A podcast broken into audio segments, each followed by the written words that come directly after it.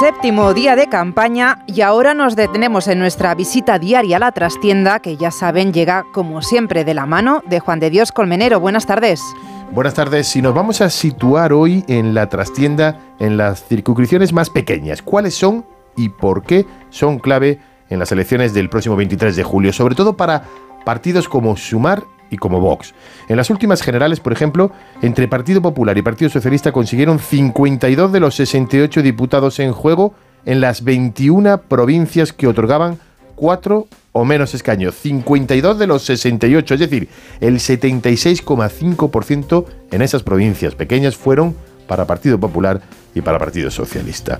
Para las formaciones más pequeñas, por tanto, estos comicios, Vox y Sumar, el sistema es duro, menos proporcional, ya que la tercera y la cuarta fuerza política necesitan un porcentaje de voto mínimo bastante elevado para lograr representación.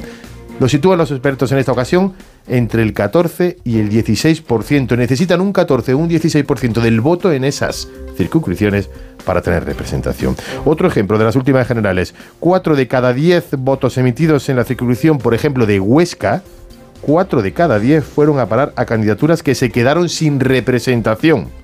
PSOE y PP se repartieron los tres escaños que se otorgaba en esa provincia aragonesa, mientras que Vox se quedó fuera del reparto pese a conseguir un nada desdeñable 15,36%. Huesca, al igual que Cuenca, que Guadalajara, que Segovia, que Palencia, que Teruel, que Zamora, que Ávila, reparten tres escaños. Y este asunto, que parece casi cerrado, y por eso escuchamos aquello de votar a esa u otra formación minoritaria, es literalmente tirar el voto en esas provincias pequeñas. Esta tendencia también ocurre en aquellas circunscripciones que reparten cuatro diputados como Orense, Salamanca o La Rioja, donde las candidaturas que se quedaron sin representación superaron el 30% de los sufragios.